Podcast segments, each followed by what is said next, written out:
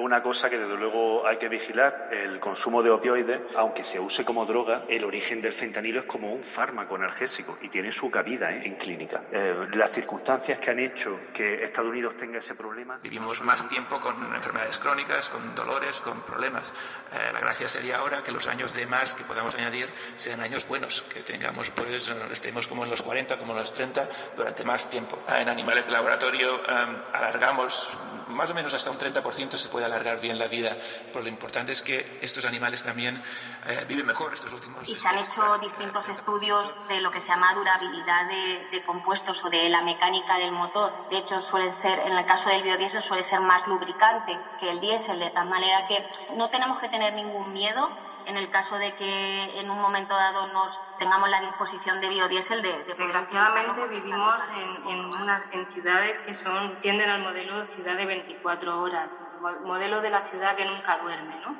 Y eso lamentablemente pues genera unos perjuicios sobre la salud de, los habitantes y habría que tomar medidas al respecto.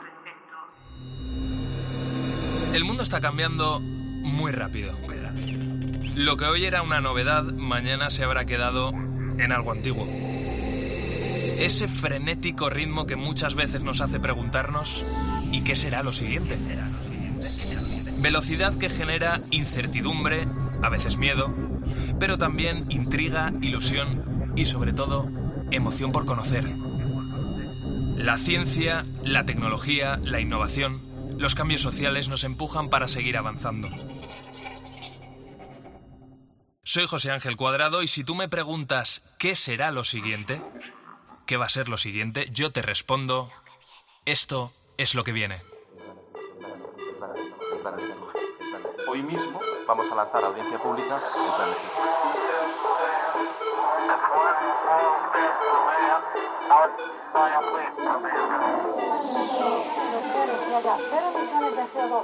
en 2050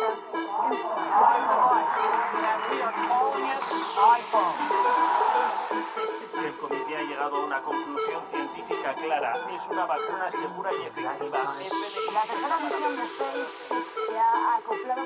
En COPE, José Ángel Cuadrado. Lo que viene.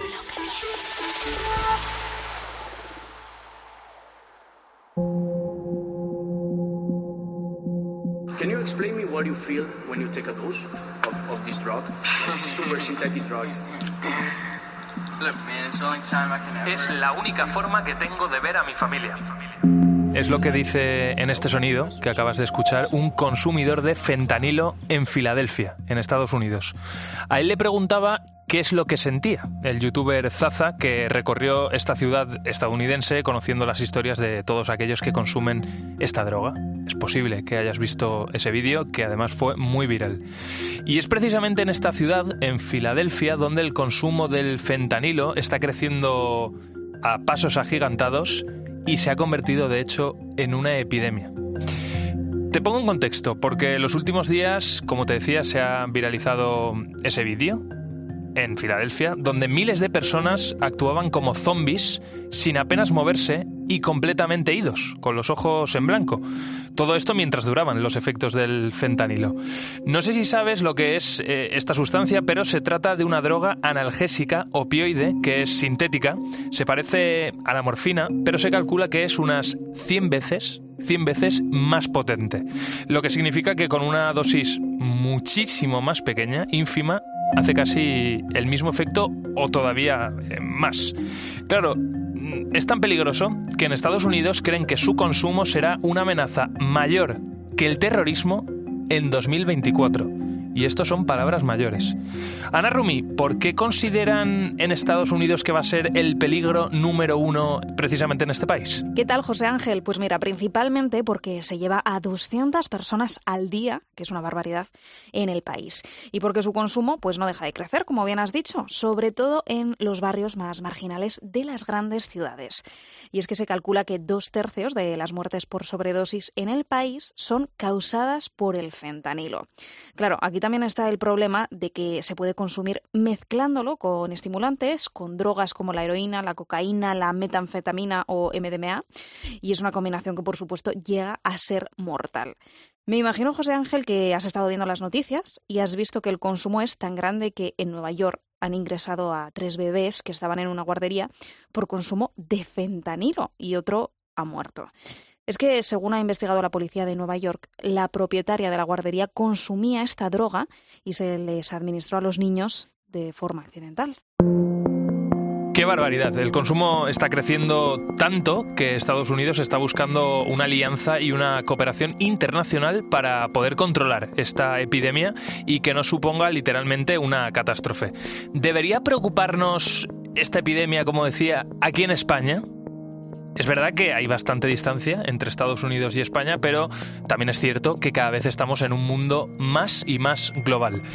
Doctor Enrique Cobos del Moral, catedrático en farmacología. ¿Qué tal? ¿Cómo está? Bienvenido a lo que viene. Muy bien, muchísimas gracias por invitarme a este programa. Es un placer tenerle aquí con, nosotros. Eh, el fentanilo, doctor, mm, ¿podemos considerarlo como la droga del futuro?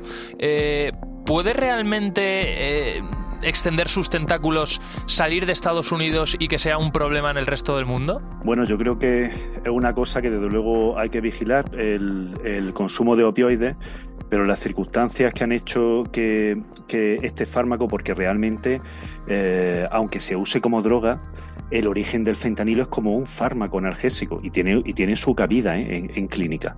Pues bueno, pues como le decía, eh, las circunstancias que han hecho que Estados Unidos tenga ese problema no son las mismas circunstancias que tenemos en España ahora mismo. Entonces, pues, bueno, ¿Qué, que es una cosa que hay que vigilar. Doctor, pues, exactamente. Pues mire usted, por ejemplo, eh, en Estados Unidos se, se, hizo en su día una publicidad muy, muy agresiva del uso de, opioides, en concreto de un fármaco que no es el fentanilo, otro diferente se llama oxicodona, eh, para el alivio del dolor, argumentando que no era adictivo, cosa que, bueno, realmente pues no es cierta.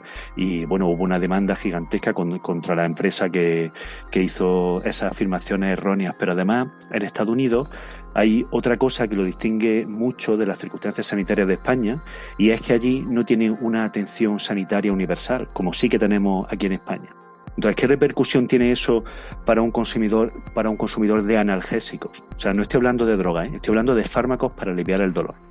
Pues, por ejemplo, si, si es un individuo que necesita una, por un, por un poner una prótesis de rodilla, porque le duele muchísimo la rodilla, necesita una prótesis y no se la puede permitir o su seguro no, no, no, lo cubre, pues no le queda otro remedio que para superar el día a día tomar analgésico. Claro. De todas formas, eh, doctor, eh, hábleme exactamente del, fentanilo, sobre todo, eh, yo creo que la gente que ha podido ver ese vídeo, como lo he visto yo en YouTube y, como yo miles de, personas, ¿no? Sorprende un poco los efectos que, tiene sobre las personas que lo han consumido, ¿no? O sea, se ve a la gente tirada en, el, suelo, mm. prácticamente sin moverse y con los ojos en blanco, ¿no? ¿Qué efectos tiene este, este opioide cuando se consume? Básicamente es que usted lo ha descrito muy bien Vamos, pues eh, em, pierde la conexión con el entorno. Eh, luego, aparte, el fentanilo tiene unos efectos musculares, produce espasmos musculares, que es una característica que lo distingue sobre otro tipo de opioides. En fin, a dosis alta realmente eh, el fármaco pues tiene un efecto muy pernicioso y si la dosis es lo suficientemente alta, que es un problema serio, pues, pues, produce una depresión respiratoria tal y un coma que puede llegar a ocasionar la muerte. Eh, yo no sé si se sabe, doctor, eh, estas personas que, que, lo están consumiendo en la calle, en, Filadelfia, desde luego, eh, hay algunos barrios que son... Es, brutal ver, ver, la situación. ¿De dónde la están sacando? Vamos a ver, el, origen, el origen del fentanilo, inicialmente en clínica, al principio lo empezaron a usar los anestesistas, como para, para tener un analgésico opioide durante un proceso quirúrgico o sea, para una operación.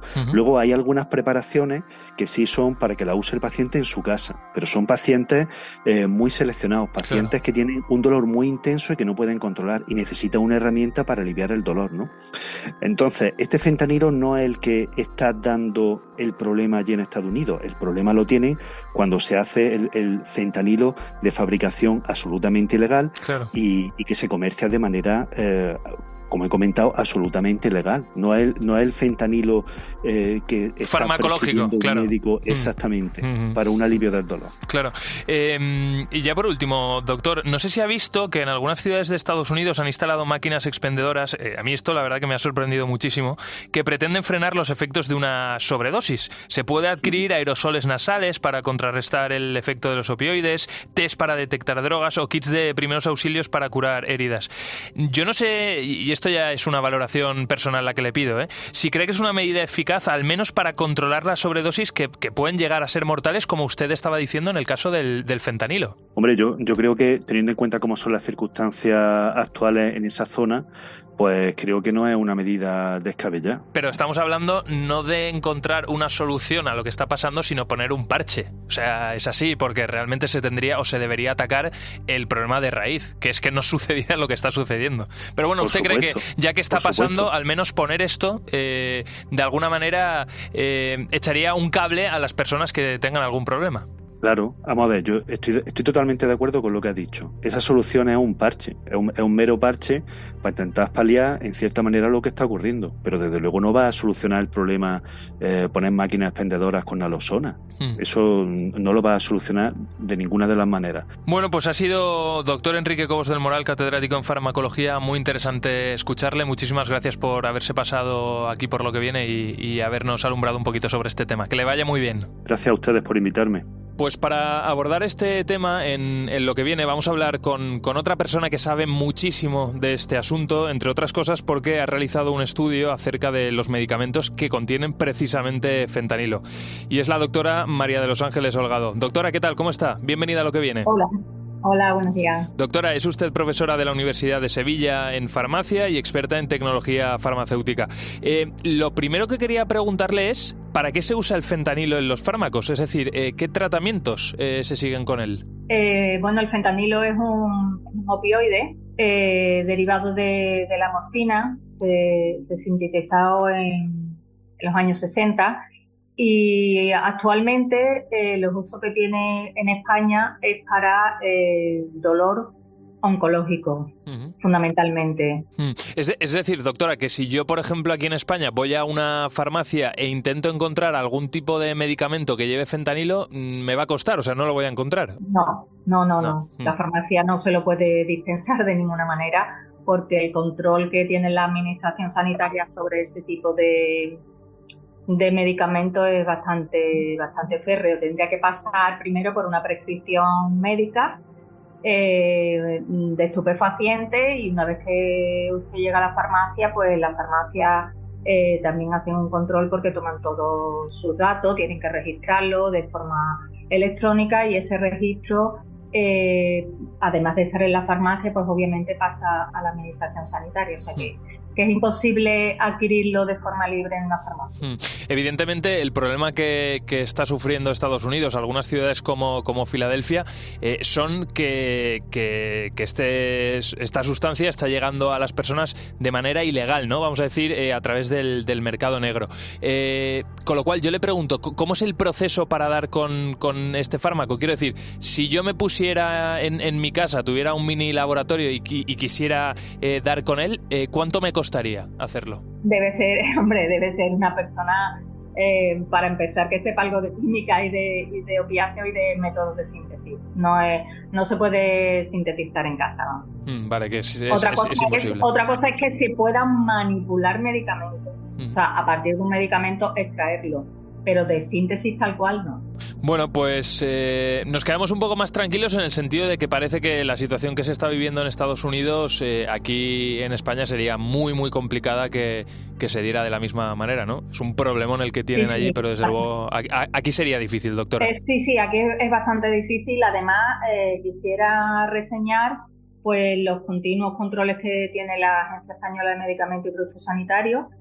Ya de hecho se vio que Mm, desde el año 2010 a 2016 hubo un, aumento considerable en el, en el consumo de, este medicamento y la agencia española, cada su servicio de, farmacovigilancia, pues cada X tiempo pues lo que hace es emitir notas informativas a los profesionales sanitarios. Claro. Y mm. entonces em, en el año 2018 pues ya, ya sacó un documento en donde se advertía del aumento de, consumo de, de, fentanilo, ¿no? de, de este pico que bastante alto, bastante alto que se dio. Entonces es como una llamada de atención a, los profesionales sanitarios de, nuestro país para que respeten la, autorización que tiene ese medicamento. Mm. Que ya le digo que, bueno, no lo hemos comentado, mm, el fentanilo puede administrarse de dos formas, una de liberación lenta y otra de liberación rápida,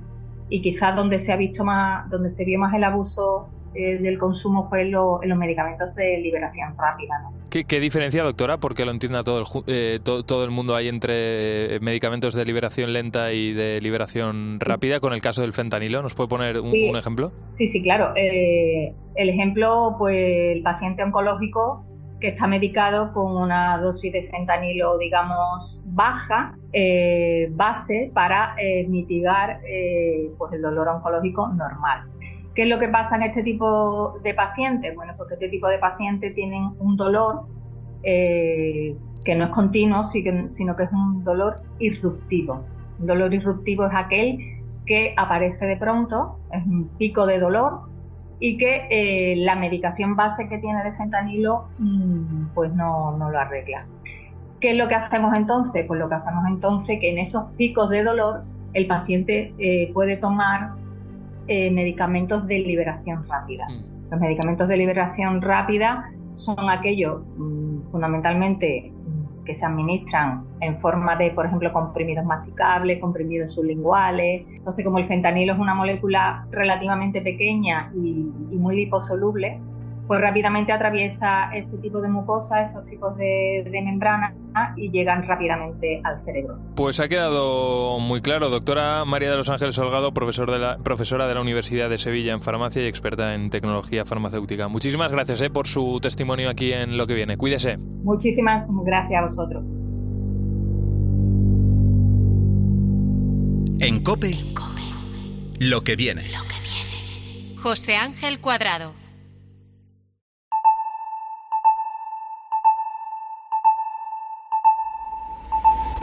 Cuenta la historia que el rey sumerio Gilgamesh fue una de las primeras personas en la historia, precisamente, interesadas en vencer al envejecimiento. Estaba obsesionado con no llegar a ser anciano y, por tanto, con no morir. Y aunque de esto han pasado miles y miles de años, esa obsesión sigue ahora más presente que nunca en nuestra sociedad. A la búsqueda de una especie de elixir de la eterna juventud se están destinando miles de millones de euros en investigación y también se los están gastando a algunas de las personas más ricas del mundo. Uno de los millonarios que más visibilidad ha tenido en el ámbito de la búsqueda de la eterna juventud ha sido Brian Johnson, es un multimillonario de 45 años que hizo su fortuna a los 30, hace unos 15 años, tras vender su empresa de pagos digitales a eBay. Imagínate cuánto recaudo. Bueno, pues Johnson gasta, atención, 2 millones de dólares al año, es decir, unos 2 millones de euros, lo ha contado él mismo públicamente, para ralentizar su reloj biológico que, según él mismo dice, corresponde a una persona de 37 años. Pero no solo eso, él dice que su piel es igual que la de una persona de 28 años y que su capacidad pulmonar actual equivale a la de un joven de 18. Te recuerdo que él tiene 45. Claro, te estarás preguntando en qué invierte esos 2 millones de euros al año. Pues además de seguir una rutina deportiva de alimentación y de descanso como si fuera un atleta de élite, el millonario sigue una terapia de transfusión de plasma de su hijo de 18 años. Además de tomarse más de 100 pastillas al día con diferentes complementos. Claro, tú escuchas o lees esto y te planteas si en realidad lo de las transfusiones de plasma de su hijo son efectivas o no lo son o al menos si está demostrado que sean efectivas. Para salir de dudas en lo que viene, hemos contado, como si fuera un asesor del programa, con una de las grandes eminencias en nuestro país en temas de envejecimiento. Se llama Salvador Masip, es médico, es investigador, es catedrático y además dirige un laboratorio de investigación del cáncer y del envejecimiento en la Universidad de Leicester, en el Reino Unido. Salvador es muy claro con todos aquellos métodos milagro anti-envejecimiento. Todos los que están ya haciendo cosas como restricción calórica, como de ayuno, intermitente, como tomarse suplementos, ciertos tipos de fármacos, uh, vitaminas, todo esto en estos momentos no sabemos que funcione. En, un futuro, espero que cercano, sí que tendremos resultados, uh, pero hay que ir paso a paso. Lo que sí se ha identificado son esa decena de factores que desencadenan el envejecimiento. Mm, es difícil decir cuál de estos 12 factores es más importante. Mm, no creo que haya una jerarquía. Están todos muy relacionados entre ellos. Hay muchos desconocidos, por ejemplo, por el gran público, como podría ser uh, el acortamiento de los telómeros, uh, problemas, cambios metabólicos en, en, las células. Quizá para mí uno de los más relevantes es lo que se llama la senescencia celular, que es básicamente uh, la acumulación de células viejas, porque la mayoría de los otros factores acaban dando esto. Y, por ejemplo, que aparezcan células viejas hace también que vayan desapareciendo con el tiempo las células madre, que son las que regeneran el tejido, y esto es otro de los 12 factores, etcétera, etcétera. Seguramente eh, con el tiempo descubriremos cuál de esos factores tiene uh, más peso, pero muy probablemente, siendo tan complicado como es el envejecimiento, uh, van a ser todos ellos uh, los que eh, conjuntamente, interaccionando entre ellos, definan lo que es realmente envejecer. Y por tanto, ya están en marcha las primeras pruebas para atacar algunas enfermedades que también desencadenan el envejecimiento e incluso la muerte. Hay ya los primeros ensayos clínicos de estos uh, senolíticos, estos fármacos contra las células uh, viejas y parece pues que um, se podrían aplicar para algunas enfermedades uh, relacionadas con el envejecimiento, como quizá el Alzheimer, quizá la fibrosis pulmonar, etcétera, etcétera. Porque en este caso, como muchos de vosotros estáis pensando, también lo dice el doctor Masip, es alargar la vida, pero siempre que sea con salud. Vivimos más tiempo con enfermedades crónicas, con dolores, con problemas eh, la gracia sería ahora que los años de más que podamos añadir sean años buenos, que tengamos, pues, estemos como en los 40, como en los 30, durante más tiempo. En animales de laboratorio em, alargamos más o menos hasta un 30% se puede alargar bien la vida eh, en muchos animales de laboratorio, pero lo importante es que estos animales también eh, viven mejor. Estos últimos, este extra 30% lo viven en mejores condiciones y este sería un poco el objetivo de trasladarlo también en humanos alargar la vida, pero con salud, que nos sintamos bien, que nos veamos bien. Y en este sentido, como ya descubrimos en, lo que viene la temporada pasada, juega un papel importantísimo, fundamental, la medicina estética, que además cada vez más incorpora tratamientos más naturales. Y ya hablamos con ella y fue un placer y nos dio muchas claves y fue un lujo, así que la hemos vuelto a llamar a la doctora Gloria Santomauro. Doctora, ¿qué tal? ¿Cómo está? Bienvenida a lo que viene. Buenos días, un placer volver a estar con ustedes. ¿Está bien? ¿Se encuentra bien? Sí, muy bien, muy bien, ahí en plena actividad. Genial. Eh. Pues nada, doctora, la medicina estética de por sí, eh, ya lo contamos en su día, busca ralentizar el envejecimiento, ahora más que nunca con productos y tratamientos naturales, pero como usted dijo, que las personas nos veamos bien, nos sintamos bien. Eso, eso es muy importante, el bienestar, la medicina con un enfoque de bienestar y de salud. Doctora, ¿qué técnicas están despuntando ahora mismo eh, en todo el mundo? ¿Lo más pionero que es?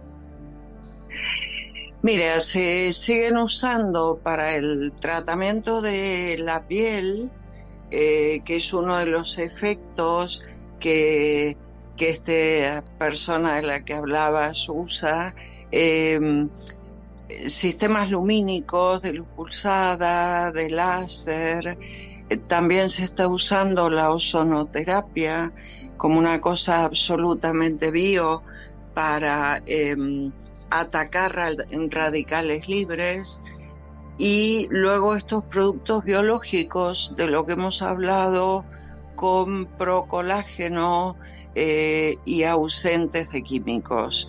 ¿sí? Eso es lo que en este momento se está usando e insistiendo siempre en la importancia de los cuidados de la fotoprotección y eh, el mejorar el estilo de vida de nuestros pacientes. Aquí, como, como ya explicamos, y además volvemos a explicar para los que no lo escucharon, eh, son eh, tratamientos totalmente naturales que en principio lo que, lo que pretenden es que los tejidos ¿no? se regeneren de manera natural, por sí solos. Esa es la idea, que los tejidos se regeneren por sí solos, recuperando urgencia usando estimuladores del fibroblasto, que es la célula eh, de la piel que produce el colágeno y elastina para que volvamos a tener firmeza. Está habiendo estudios muy interesantes. También el tema del ozono como eh, un elemento para combatir los radicales libres y las metaloproteínas todas esas cosas de alguna manera citotóxicas que afectan a nuestra piel y a nuestro cuerpo acelerando el envejecimiento. Hmm. Y lo que queremos es que la piel recupere su vitalidad y de alguna manera retrase su edad eh, cronológica. Hmm. Sí. Claro, doctora, porque yo me imagino que la gente se habrá dado cuenta de que nuestra piel es como nuestra primera barrera de entrada al resto de órganos eh, del cuerpo, con lo cual mantenerla lúcida, mantenerla eh, lustrosa es importantísimo, también pensando en las consecuencias que podamos tener a nivel interior en el cuerpo. Claro, la piel como tal es un órgano, es un órgano más. Es el órgano más extenso que tenemos y es esa primer barrera que tú comentas. Y como órgano que es, tenemos que cuidarlo, como cuidamos nuestro sistema musculoesquelético, nuestra salud cardiovascular, de la misma manera.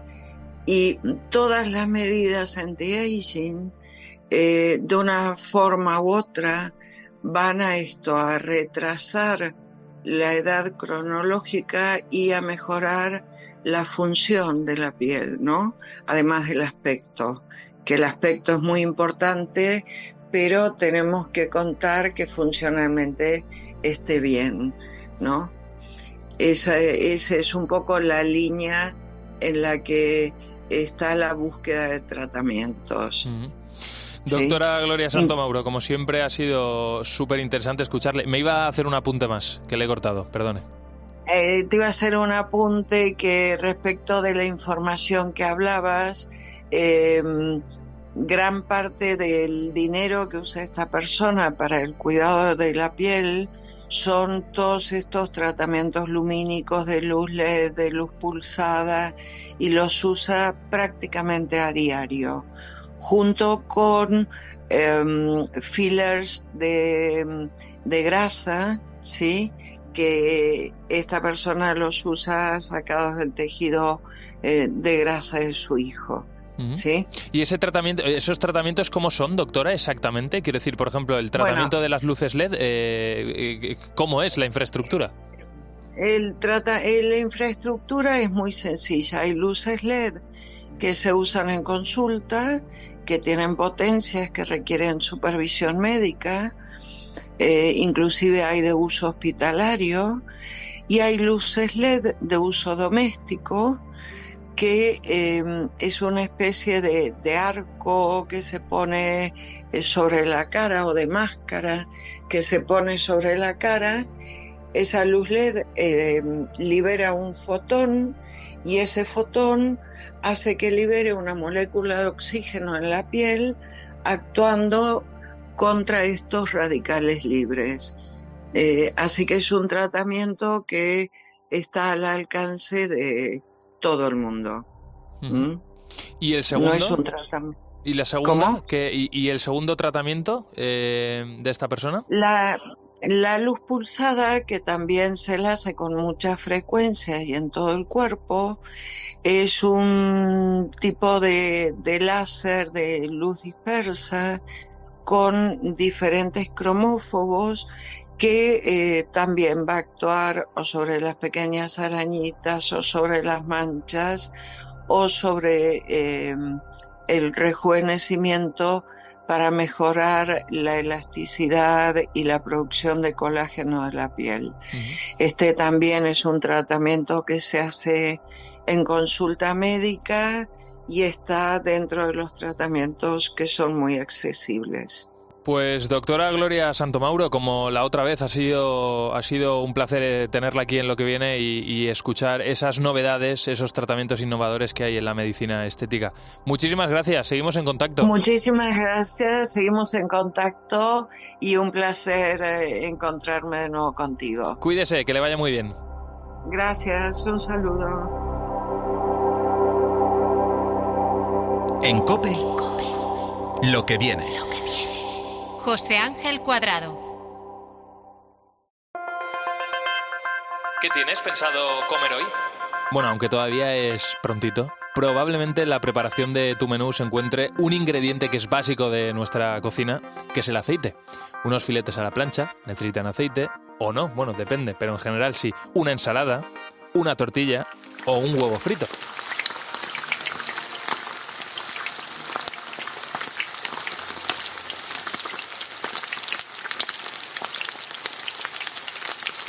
Cada año los españoles generamos 150 millones de litros de aceite vegetal usado, ese aceite que se utiliza para cocinar en casa, en restaurantes o en los colegios. Para que te hagas una idea, estaríamos hablando de la capacidad de unas 60 piscinas olímpicas, una detrás de otra, 60. La pregunta aquí es, ¿qué haces después con todo ese aceite usado? Si la respuesta es tirarlo por el fregadero, te voy a dar un dato que quizá no se te olvide y te lo haga y te haga reflexionar a partir de ahora. Además de, de provocar atascos en tuberías, también llega a los ríos y a los lagos y con un solo litro de aceite se contaminan mil litros de agua. Es una pasada. La solución, pues evidentemente reutilizarlo. Existen muchos puntos limpios donde puedes dejarlo y ese aceite se utiliza para la fabricación de jabones, de velas, de barnices y también de carburantes. ¿Te imaginas llenar el depósito de tu coche con aceite vegetal, es decir, aceite de cocina? Esto aunque parezca algo imposible, cada vez está más cerca. Esto es lo que viene. Desde hace tiempo el aceite de cocina usado se utiliza para combustibles, pero para que llegue a convertirse en carburante se mezcla con diésel.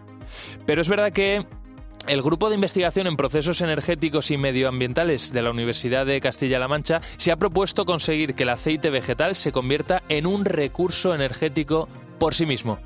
Reyes García es una de esas investigadoras que lo está haciendo posible. Reyes, ¿qué tal? ¿Cómo estás? Bienvenida a lo que viene. Hola, buenas tardes. Encantada de hablar con vosotros. Igualmente, es un placer tenerte aquí con, nosotros en lo que viene. Eh, Reyes, tenemos que aclarar que no se llenan los depósitos directamente con aceite usado de nuestras cocinas, tiene todo esto que pasar por un proceso, ¿verdad? Eso es, eh, eso tiene que quedar bastante claro porque eh, dentro de que es la materia prima para producir el combustible que luego llamamos biodiesel, no se puede echar directamente porque es demasiado viscoso, tiene una viscosidad muy alta y entonces eso ensuciaría los inyectores de los motores diésel. Por tanto, lo que hay que hacer es un proceso llamado transesterificación, que lo que hace es provocar un hidrocarburo con una composición similar a lo que conocemos como diésel, ¿vale? Entonces que nadie que nadie se le ocurra meter directamente el aceite, sino que luego se procesa y lo que ya se comercializa como biodiesel, eso sí lo podemos utilizar directamente en el depósito de nuestros motores. Se trata con hidrógeno, ¿verdad? Se trata con una serie de alcoholes eh, que lo que hacen es, una reacción se llama transesterificación sí. y al final lo que se, obtiene es eso, una molécula de hidrocarburos de carbono e hidrógeno de composición similar al diésel. Eh, oye, Reyes, ¿en qué medios de transporte lo habéis probado ya después de haber tratado el aceite que, podemos generar en nuestras casas? Pues empezamos hace ya varios años en, motores de automóvil, de turismos, como los que podemos tener cualquiera de nosotros. Eh, de hecho, una puntualización, eh, actualmente en las gasolineras, quien eche combustible diésel a su vehículo ese combustible diésel lleva al menos un 7% de biodiesel, aunque no nos lo diga. Todo el mundo si puede ver una etiqueta que pone B7 indica un 7% de biodiesel. Entonces, desde hace años ya lo estamos introduciendo en nuestros turismos, pero nosotros en nuestras investigaciones también los hemos probado eh, en otros medios de transporte, en, motores eh, de autobuses, y últimamente en motores de barco, aunque no es exactamente biodiesel, pero es otro combustible que procede de aceite vegetal usado, con un proceso de transformación algo distinto, y que se produce también un combustible renovable llamado HVO. Eh, Reyes, y con la cantidad de litros eh, al año que se generan de, aceite vegetal, ¿no? del que usamos, eh, lo he dicho, en casa, en restaurantes, en, colegios, ¿por qué la industria no está mucho más desarrollada? ¿Por qué no se está usando este aceite que, con el que vosotros habéis, habéis dado?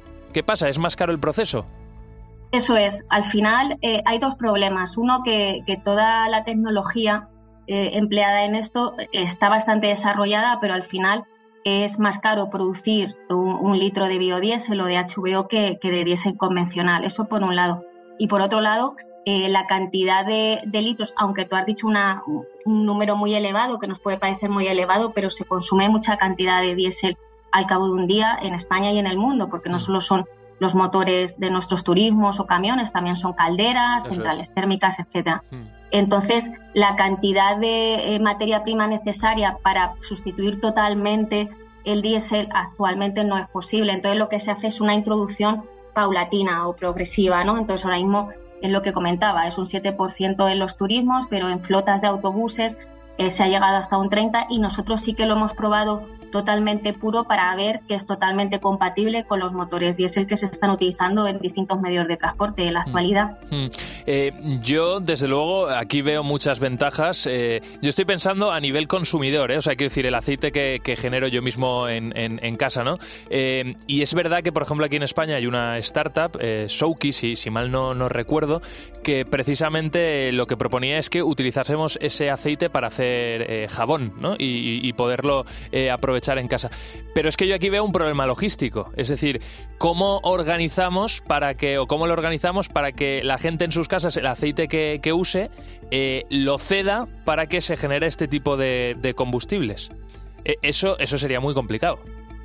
Eh, claro, eh, yo creo que se está haciendo, lo que pasa es que se está haciendo de una manera no tan, tan eficaz o tan rápida como nos gustaría, pero sí que es verdad que en distintas ciudades se están haciendo como puntos de recogida de aceite. Si alguien eh, está interesado, la verdad es que es un problema para el consumidor porque igual que tenemos eh, bastantes eh, para, para poder echar el papel o para poder echar el vidrio, bastantes depósitos en la calle, es verdad que de aceite usado casi no hay. Entonces, habría que fomentar de alguna manera que el consumidor de a pie pudiera, pudiera tener un centro de depósito más cercano etcétera. Luego ya una vez que está en esos contenedores de aceite, sí que hay una logística con, con la parte de, ayuntamientos y la parte de administraciones para que ya lo cedan a las empresas transformadoras, como si dijéramos, ¿no? Para las empresas productoras de, combustible. Pero es verdad que hoy en día no es tan fácil poder encontrar eh, esos depósitos, esos contenedores de aceite usado para que el consumidor le sea más fácil. Entonces yo sí que abogaría por una, por una eh, legislación un poquito más, más abierta y que nos facilite la vida a todos en este aspecto. Mm. Ahí desde luego necesitamos un empujón, ¿eh? que las administraciones se coordinen, se organicen, eh, también si hay voluntad de empresas privadas, por supuesto, pero que haya una buena coordinación para que, para que esto sea una realidad. Entre otras cosas, porque es verdad que hay mucha gente, muchos ciudadanos que tienen voluntad y por sí mismos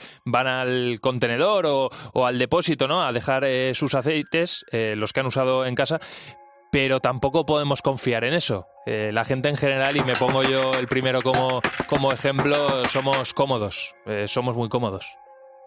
Eso es. Eh, sí que es verdad que grandes superficies o sobre todo hospitales sí que tienen la logística totalmente implementada. También es una cantidad mucho más elevada que la de un consumidor normal.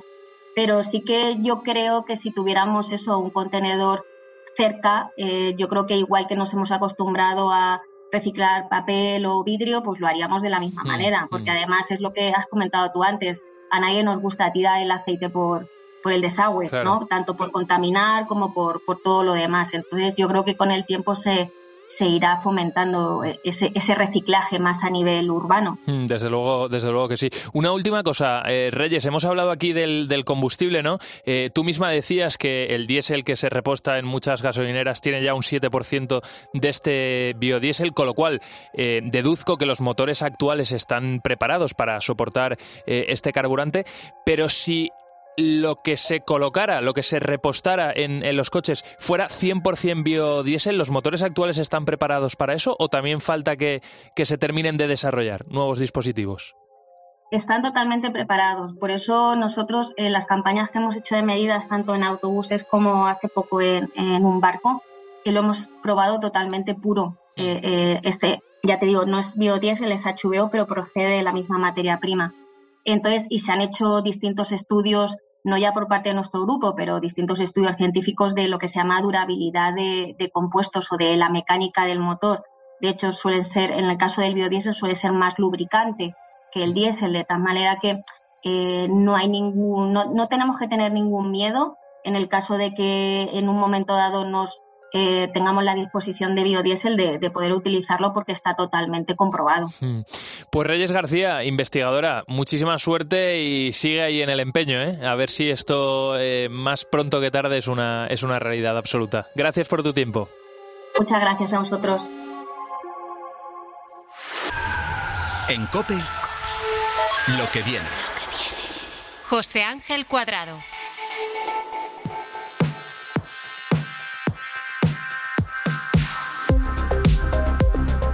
Estás durmiendo últimamente? ¿Te cuesta conciliar el sueño? Si es así, no me interesa que sea porque tienes muchas preocupaciones en la cabeza. Bueno, sí, a ver, entiéndeme, que hoy quiero que hablemos de otra cosa, de no poder dormir por el ruido que hay en la calle, por los sonidos, incluso por las luces que se te cuelan a través de las rendijas de tus persianas.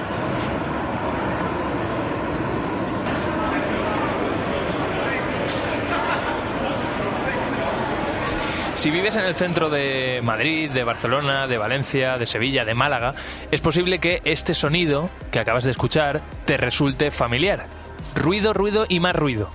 Es el tráfico, es la gente en la calle y claro, con todo esto, para alguien que viva en el centro, en un primero o en un segundo, y que no tenga las ventanas insonorizadas, el problema es evidente. Es posible que hayas escuchado o leído que necesitamos dormir entre 7 y 9 horas diarias. Y no es un mito, no. Esto mismo ya lo tratamos en lo que viene hace unos cuantos programas y evidentemente esto es muy importante, entre otras cosas, para mantener sano nuestro sistema cognitivo. Esta cifra además aumenta en los niños que necesitan de 9 a 16 horas al día. En su caso es por la hormona del, del, crecimiento. Claro, hay estudios que demuestran que si no se descansa lo suficiente, las consecuencias pueden estar ahí. Estrés, ansiedad o enfermedades mucho más preocupantes. Según la Agencia Europea del Medio Ambiente, fíjate que no descansar lo suficiente contribuye a casi 50.000 casos de cardiopatías y más de 10.000 muertes prematuras cada año en Europa, que son cifras desde luego a tener en cuenta. Y ante todo esto, ¿qué? ¿Existen soluciones? ¿Qué puede ser lo que venga en este campo? Ya hay ciudades como Murcia que están realizando proyectos para examinar este tipo de, factores, el ruido, el sonido en, las ciudades y, por supuesto se están poniendo manos a la obra, ¿no? Porque lo que quieren es encontrar soluciones. Es decir, somos ya conscientes del problema. Por lo tanto, se podría decir que lo que viene son proyectos de ciudades que rebajen los niveles de contaminación acústica y lumínica también para que podamos descansar un poquito más por la noche. ¿O no? María Ángeles Bonmatí, ¿qué tal? Bienvenida a lo que viene. Hola, ¿qué tal? Es así, lo que viene es eh, vivir, es descansar, es dormir en ciudades cada vez más silenciosas, al menos por la noche. Bueno, es lo que debería ser, es lo que debería venir. Eh, desgraciadamente vivimos en, en, ciudades que son tienden al modelo ciudad de 24 horas, modelo de la ciudad que nunca duerme, ¿no? Y eso lamentablemente pues genera unos perjuicios sobre la salud de, los habitantes y habría que tomar medidas al respecto. Em, se están empezando a, tomar medidas, se está empezando a tomar conciencia del problema, pero eh, de momento no podemos decir que, que esté en vías de solución, así que habrá que seguir concienciando y, y, bueno, trabajando en, en estas soluciones y sobre todo que, a nivel tanto individual como institucional se tome conciencia de la importancia del sueño para la salud. Eh, María Ángeles, no te, no te he presentado, bueno, he dicho tu nombre y, tu apellido, pero, pero no en calidad de qué te hemos llamado. Eres investigadora postdoctoral CIBER en el Centro de Investigación Biomédica en Red en el Instituto de Salud Carlos III y además eres autora de un libro que recomiendo a todo el mundo que es Que nada te quite el sueño. Estábamos hablando eh, precisamente de, Murcia, eh, María Ángeles, porque allí, bueno, ya se han dado cuenta del problema que tienen y están intentando encontrar algunas soluciones. En este caso hay empresas españolas como Sincasur, en, precisamente en esta ciudad de Murcia, que ya han realizado movimientos para combatir estos factores que perjudican a las personas a la hora de dormir. En este caso estamos hablando de un mapa del ruido, ¿verdad? Es obligatorio para todos los municipios con más de 100.000 habitantes eh, realizar mapas estratégicos del ruido, que es bueno una herramienta para de alguna forma poner eh, sobre la mesa el problema, ¿no? Eh, hacer una fotografía de cómo está el problema del ruido en, esos municipios. Eh, bueno, es un primer paso. Conocer la situación es un primer paso para intentar ponerle solución. Pero bueno, tenemos que ir un pasito más allá, ¿no? Ya sabemos que, en qué zonas hay más ruido, etcétera, y hay que tomar medidas correctoras. Mm. Y sobre todo lo importante es que estos mapas de ruido a menudo no tienen, no tienen en cuenta el ruido del ocio, y es precisamente el ruido del ocio nocturno el que más afecta a las ciudades durante la noche. Durante la noche el ruido del tráfico disminuye mucho, sin embargo, el, el ruido procedente del ocio nocturno es precisamente durante la noche cuando está en todo lo suyo, ¿no? Entonces hay que, pues bueno, tomar conciencia del problema que en las ciudades no están solo para salir eh, de fiesta, ¿no? de discotecas, etcétera, sino que las ciudades viven personas que necesitan dormir para mantener un buen estado de salud. Y luego también estaría bien eh, darle un impulso a, por ejemplo, las ayudas, las subvenciones, los apoyos para que eh, la gente que no tenga ventanas insonorizadas se las pueda costear, porque es verdad que es una tecnología algo más cara que una ventana que no sea totalmente o que ofrezca ¿no? esa, esa cualidad de ser totalmente insonorizada. Lo digo porque en este caso si se han dado subvenciones vendiendo un poco que al final las casas tienen que mantener una temperatura y que para eso tienen que ayudar, eh, entre otras cosas, las ventanas, ¿no? la calidad de las ventanas, pero esas mismas ventanas también pueden insonorizar la casa, con lo cual ahí estaríamos de alguna manera matando dos pájaros de un tiro. Sí, eso, eso es cierto. Lo que pasa es que siempre debemos eh, acudir a la fuente. Cuando hay un contaminante y el ruido no deja de ser un contaminante, hmm. eh, hay que actuar sobre la fuente. Sí, no, poner, un parche, exacto. Hmm. Exacto. No, no puede ser que permitamos que las, ciudades emitan muchísimo ruido y convertir nuestra casa en un búnker. Eso no, no debe ser así. Y luego, además, eh, en, bueno, cuando empieza ya a llegar el buen tiempo y demás, lo ideal es abrir las ventanas para refrescar la casa, ¿no? Hmm. Eh, y no depender siempre del aire acondicionado, sobre todo en, zonas calurosas. Yo, yo, vivo, resido en Murcia y desde luego, pues eh, a partir de marzo ya se puede abrir la ventana y, y mantener la casa a una temperatura adecuada sin necesidad de recurrir al aire acondicionado. Hmm. Entonces siempre hay que actuar sobre la fuente. Esto en cualquier contaminante es, así. Eh, María Ángeles, ya, por último, ¿hay, alguna ciudad, hay, hay, alguna zona del mundo, eh, ya que tú eres experta en, este asunto, que sea referencia en cuanto a ciudad con, poco ruido, al menos de noche, y, entonces eh, sus ciudadanos pueden descansar correctamente?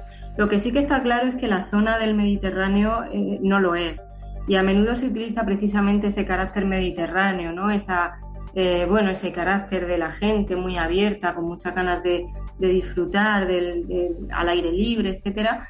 Eh, uno como que se ampara en eso para justificar esa falta de muchas veces de civismo, de empatía eh, para proteger el descanso de, los vecinos. Entonces, sí que es verdad, y no tengo datos al respecto ahora mismo en la cabeza, pero sí que es verdad que la zona mediterránea es especialmente problemática para el sueño. Sin embargo, siempre parece que la zona del norte de España y demás pues parece, también hay, ciudades muy ruidosas ¿eh? y, sí, hombre, los cascos urbanos de San Sebastián, Bilbao, en fin, allí la gente también sale, hay, hay, mucha marcha nocturna y la gente que vive en el centro, eh, vamos, que no es la primera vez que han salido en medios de comunicación quejándose de, de la situación. Exacto, exacto, sí, sí, hay muchísimas asociaciones contra el ruido de las principales eh, capitales o ciudades eh, españolas y eso ya denota un poco la, importancia de este asunto. ¿no? Estamos ante un problema y además, como bien has dicho en la introducción, pues es un problema que genera problemas de salud, genera incluso muertes. Entonces, eh, de hecho, el último lema de, la campaña contra el ruido fue el ruido mata. Y, es, así, hay que empezar a tomarlo en serio y, y, no verlo como, bueno, es que ya llegan los pesados que nos quieren prohibir salir. No, no se trata de eso. Quien quiera salir, que salga, pero habrá que destinar a ello zonas que estén lo suficientemente alejadas de núcleos habitados para que las personas pues también puedan descansar y, dormir en su vivienda. Y es que además esta situación lo que, lo que está provocando, y esto también es, es lo que viene, que muchos eh, cascos urbanos, los centros de las grandes ciudades, al final se despoblen. La gente no vive en el centro por dos motivos. Uno, por el ruido que hay y segundo, evidentemente también por los precios de, de cualquier casa, de los bajos, etcétera, ¿no? O sea, de los bajos para alquilar y montar cualquier comercio. Pero evidentemente vamos hacia centros de, ciudades donde eh, cada vez vive menos gente. O sea, a mí me sucede por ejemplo, en, Valencia, eh, eh, pasa en Alcoy, que es una ciudad en Alicante un poco más pequeña, pero es lo mismo. O sea, los centros al final se están despoblando por diversos motivos, entre otros el, ruido. Bueno, pues eh, aquí tenemos el tema y, aquí tenemos un asunto para reflexionar. María Ángeles Bonmati, ha sido muy interesante escucharte. Gracias por tu ayuda. Muchas gracias a vosotros. Saludo.